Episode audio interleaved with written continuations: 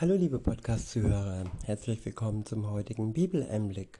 Schön, dass du wieder dabei bist.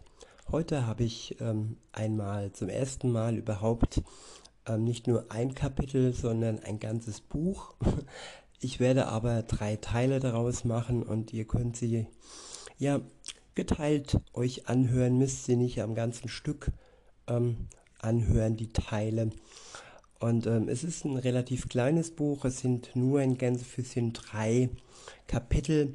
Es ist das Buch Habakkuk.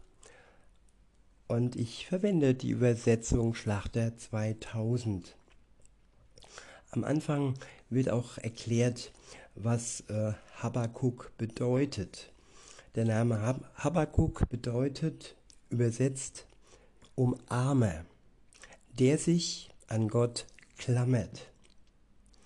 Und ja, jemand, der in solch einer Zeit lebt, die wir jetzt gleich hören und sich dennoch an Gott klammert, oder soll ich sagen, vielleicht gerade deshalb und ja, damit er überlebt, an Gott klammert, ja, er sollte unser Vorbild sein, auch für heute, für unsere Zeit heute, in der wir leben.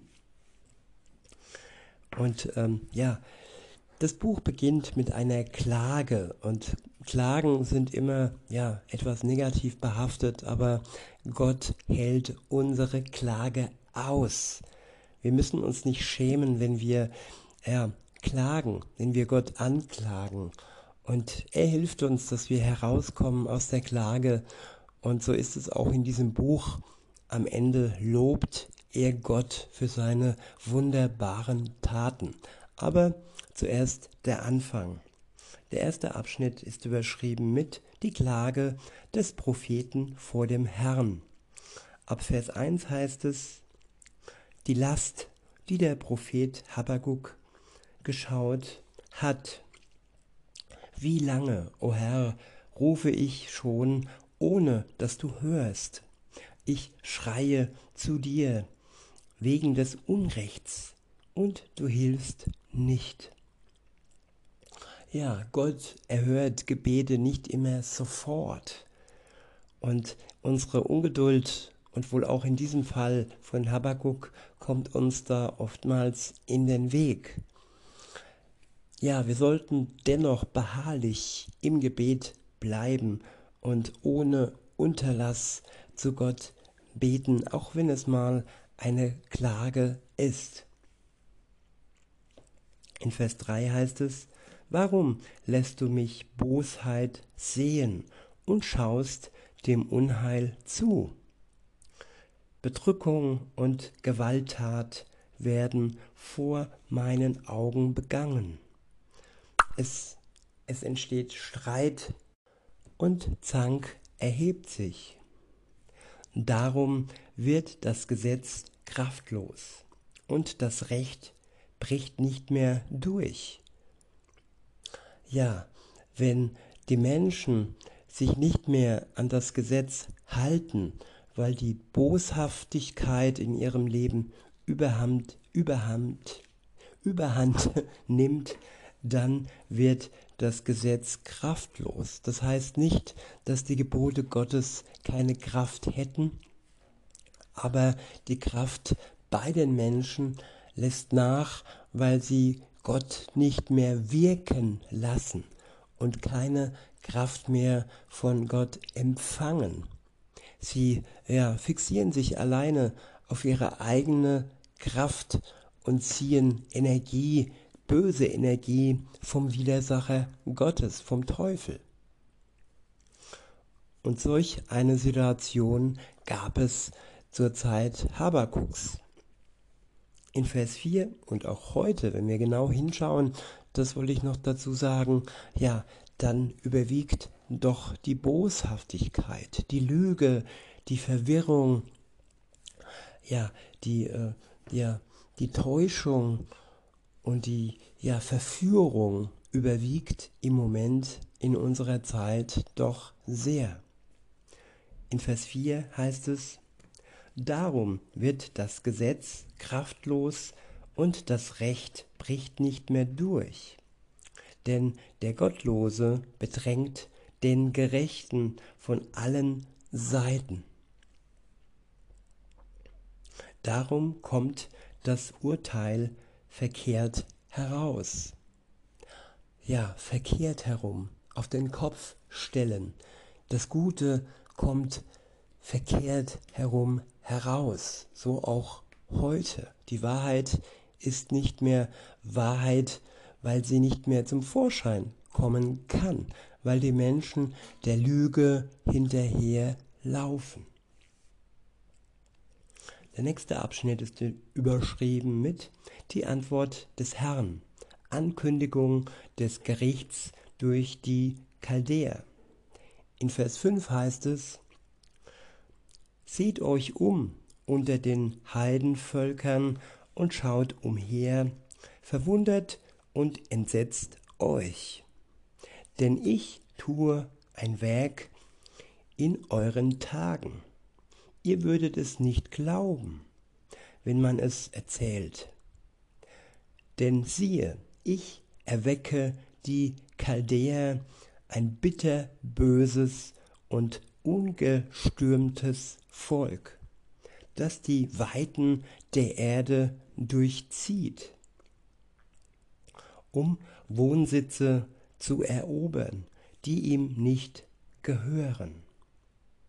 Ja, ein bitterböses Volk, eine bitterböse Blutlinie überzieht im Moment die Welt, auch bei uns.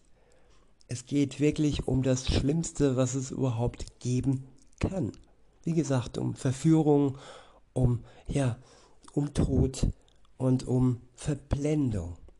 Die Menschen ja lassen sich einfach vom Bösen überwinden und sind nicht wie Habakuk ja in der Umarmung Gottes, in Sicherheit.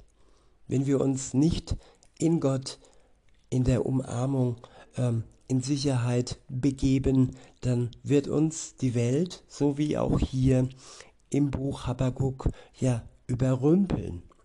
Und ja, wenn es schlimm kommt, sogar ja, unser Leben rauben.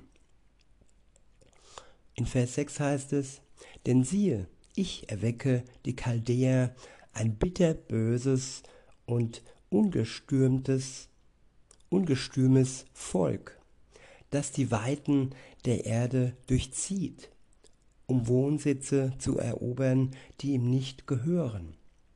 Es ist schrecklich und furchterregend. Sein Recht und sein Ansehen geht von ihm selbst aus.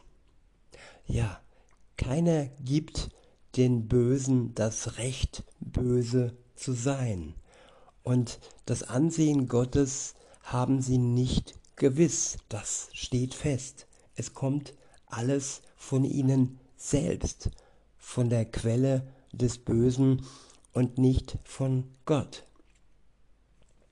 In Vers 8 heißt es, Schneller als Leoparden sind seine Rosse und rascher als Wölfe am Abend. Seine Reiter kommen im Galopp daher, von fern her kommen seine Reiter. Sie fliegen daher wie ein Adler, der sich auf den Fraß stürzt. Ja, es geht manchmal alles sehr schnell. Ehe man sich versieht, ist alles überwachsen mit bösen Gedanken, mit der Verführung und ja, das Übel nimmt ganz schnell seinen Lauf, wenn wir den Kontakt zu Gott verloren haben. In Vers 9 heißt es, sie gehen alle auf Gewalttaten aus. Ihre Angesichter streben unaufhaltsam vorwärts und sie, äh, sie fegen Gefangene zusammen wie Sand. Es spottet über die Könige und für Fürsten hat es nur Gelächter übrig. Es lacht über alle Festungen, schüttet Erde auf und erobert sie. Ja, dieses sogenannte S, das ist das Böse. das über die Gerechten lacht. Und es wird viel erobert und viel eingenommen in dieser Zeit. In Vers 11 heißt es, dann fährt es daher wie ein Sturmwind, geht weiter und lädt Schuld auf sich. Denn diese seine Kraft macht es zu seinem Gott. Ja, die eigene Kraft, nicht die Kraft Gottes. Die kurze Zeit, in denen Menschen kräftig sind und denken, sie könnten alles schaffen, ja, sie macht sie manchmal überheblich und macht sie zu ihren eigenen Göttern. Und sie fragen in diesen Zeiten nicht nach dem wahren Gott. Das ist ihr ja, Schicksal, das sie treffen wird.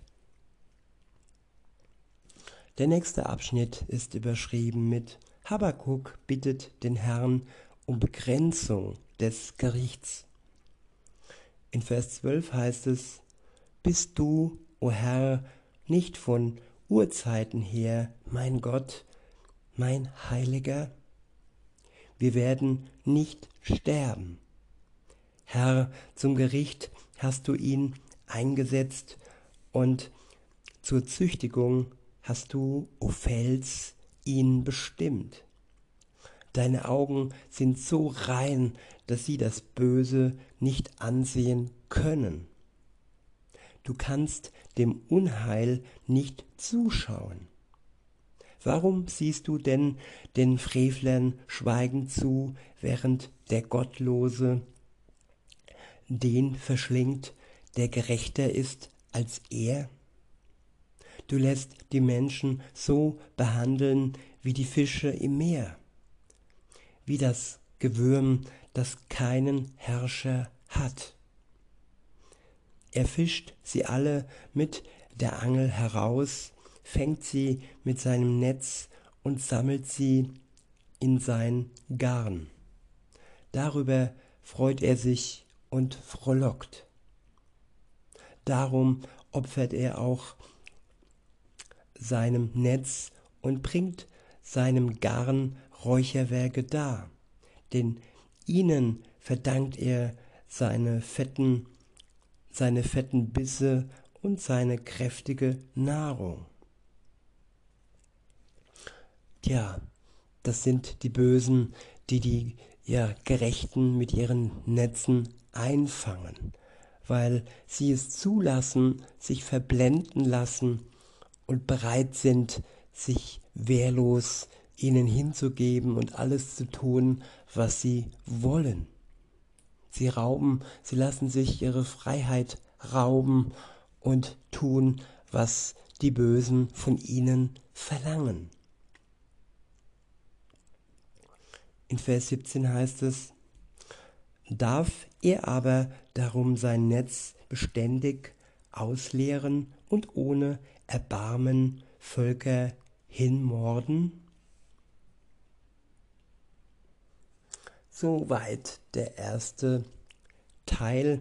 Ich fahre jetzt fort mit dem zweiten, mache ein kleines Kapitel daraus und wenn ihr wollt, könnt ihr direkt weiterhören oder zu einer anderen Zeit. Bis denne.